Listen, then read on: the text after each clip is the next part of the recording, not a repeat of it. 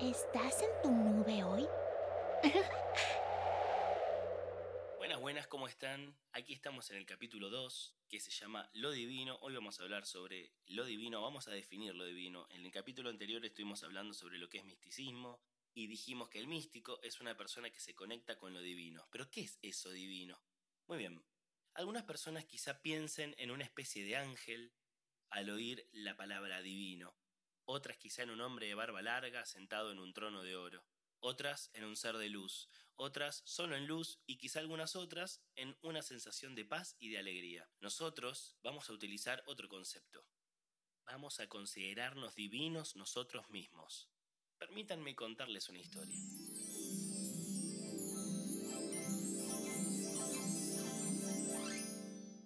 Imaginen nubes de vapor, nubes hechas de energía pura como electromagnéticas.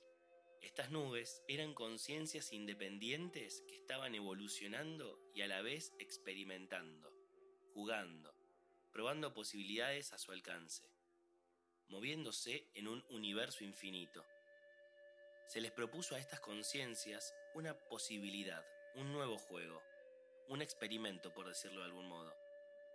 Podrían probar la existencia en la materia, en la carne, una experiencia humana. Muchas conciencias aceptaron este nuevo juego y para esto se les pidió entonces que diesen una parte de su energía, una parte de sí mismas, supongamos un 10%.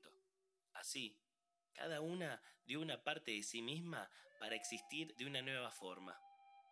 La raza humana entonces no sería más que una porción de estas conciencias cada uno de nosotros es un 10% de una conciencia inmensa y pura. ¿Qué pasó después? Los chamanes dicen que nos olvidamos de quiénes somos como parte del juego. Se oxidó nuestra conexión con nuestro yo superior y nuestra conciencia no puede venir a rescatarnos. El único modo de salir del juego es jugándolo. Debemos nosotros mismos, este 10% que somos, volver a integrarnos a la gran conciencia que realmente somos. Esta historia deja varias preguntas, pero nos vamos a enfocar en la idea de que lo divino será nuestro yo superior, ese 90% restante. Este yo, que hoy está acá, esta personalidad o ego, este 10%, este rol que juego, el de yo soy Gastón, yo soy estudiante de la Universidad del Salvador, yo soy hermano mayor, yo soy novio de, yo soy amigo de, yo trabajo de, yo, yo, yo y después yo.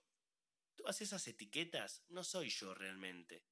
Esos son solo roles, relaciones, máscaras que cumplimos y sostenemos, ya sea por cultura, por hábito, por necesidad, porque así nos enseñaron. Yo no soy nada de eso, soy algo más grande, algo infinito, inmenso, poderoso. Es preciso entonces encontrarnos con nuestra totalidad. Pero que quede claro, este 10% que expreso es parte de ese 90%. Solo que estamos separados. Es como si fuésemos una burbuja llena de agua sumergida en un océano. Creemos estar separados, pero en realidad es una ilusión, y de esto se trata el juego, de darnos cuenta que no hay nada más allá, sino que está todo acá, dentro. ¿Sabías que la palabra ángel o también Elohim, según su origen, significa enviado, mensajero? Un mensajero, ¿qué transporta? Mensajes, obviamente. Información de un lado hacia otro. ¿Y si pensáramos que nosotros mismos somos esos ángeles y que la información que transportamos son las experiencias que vivimos diariamente? ¿A quién informamos?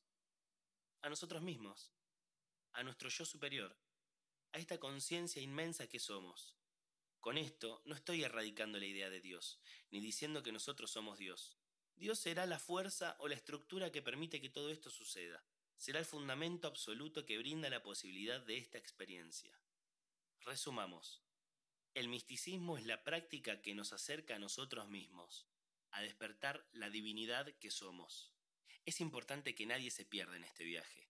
Así que vamos a repetir un poco esta idea o concepto del 10%, del 90%, del yo, del yo superior.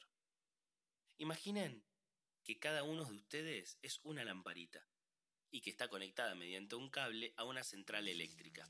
Ahora bien, esta lamparita que soy tiene sus características, tiene su intensidad, tiene su forma, tiene su personalidad, brilla de tal manera, se apaga de tal manera, y como parte del juego, me olvidé de que estaba conectado a una central eléctrica, y creo que yo soy esta lamparita. Me creo todo lo de esta lamparita. Creo todo lo que me dicen acerca de ella y creo todo lo que me digo acerca de esta lamparita. Creo todo lo que digo que soy y creo todo lo que me dicen que soy. Lo que estoy planteando, o lo que cuenta esta historia chamánica, es que soy parte de una central eléctrica y solo me olvidé, me olvidé de mi conexión con esa central eléctrica. Y la central eléctrica no sabe de lamparitas, no sabe de personalidades, no sabe de etiquetas, no sabe de todo lo que se cree. Es una central eléctrica. Entonces lo que debemos hacer nosotros es pulir esta conexión que tenemos con nuestra central eléctrica. La lamparita sería el ego. La central eléctrica sería el yo superior. Y ambas cosas son nuestro ser. Lo que debemos hacer es entonces, mediante prácticas místicas, intentar conectarnos con el yo superior y desapegarnos de la creencia de que somos este ego. ¿Y por qué desapegarnos de esta creencia de que somos este ego? Porque como bien plantea el budismo, el deseo es lo que nos trae sufrimiento. ¿Deseo de qué? Deseo de estar vivo, deseo de existir, deseo de ser alguien, deseo, deseo, deseo y deseo. Ahora quiero darles la práctica para que puedan hacer en sus casas. Quiero que tengan en cuenta lo siguiente. Tenemos miles de años de condicionamiento, de estructuras, de costumbres, de formas de interpretar la realidad, de creer en ciertas cosas. Con esto apunto a que quizá los ejercicios que comento puede generarles risa, vergüenza, puede que no les encuentre sentido, puede que parezcan absurdos o que son un disparate total, pero créanme que valen el desafío. Esta práctica se llama perder la forma humana y consiste en colocarse una máscara, preferentemente de nariz larga, mirarse a los ojos frente a un espejo y hablarse a uno mismo, contarse su vida. Digan cómo se llaman, qué estudian, de qué trabajan, lo que creen, lo que les gusta, lo que odian, lo que desean, sobre la gente que aman, etc. Es como ir a un psicólogo, ¿no? Pero importante es mirarse a los ojos durante el ejercicio. Al menos estén 5 o 10 minutos. ¿Para qué sirve esto? Para quitarse importancia, para comprender que no somos más que máscaras desempeñando roles que todo eso que creemos ser no es más que un conjunto de estructuras que sostenemos día a día. Con esta práctica, nuestro ego va a ir disminuyendo, pierde poder. Pueden hacerlo una vez por semana y van a ir sintiendo cómo mejoran sus relaciones con ustedes mismos, sus maneras de enfrentar problemas y sus modos de sentir. Y este tema es fundamental, la emocionalidad. Pero eso va a quedar para otro capítulo. Ahora solamente te voy a pedir que me escuches y que te relajes. Sin usar tus pensamientos, memorias, emociones, asociaciones o percepciones. ¿Eres un hombre? ¿Una mujer? ¿O ninguno? Sin usar entonces tus pensamientos, memorias, emociones, asociaciones o percepciones. ¿Eres definido, indefinido o ninguno? Si no usas tus pensamientos, memorias, emociones, asociaciones o percepciones. ¿Eres limitado, ilimitado o ninguno? Sin usar tus pensamientos, memorias, emociones, asociaciones o percepciones. ¿Estás dentro de un cuerpo? ¿Fuera del cuerpo? ¿O ninguno? sin usar tus pensamientos, memorias, emociones, asociaciones o percepciones. Nota el estado que no es un estado. Eso sos. Esta es una meditación de Nisargadatta Maharaj, un maestro hindú, que tiene un libro muy interesante que se llama Yo soy eso que plantea que la gran problemática que tenemos es que nos identificamos con un montón de cosas. Yo soy esto, yo soy aquello.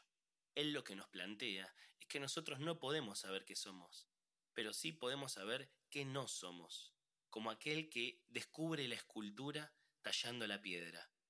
Deberíamos tallarnos a nosotros mismos y quitar todo eso que creemos que somos, y así por descarte se revelará lo que realmente somos. Por hoy vamos a ir hasta acá. Te espero en el próximo capítulo. ¿Estás en tu nube hoy?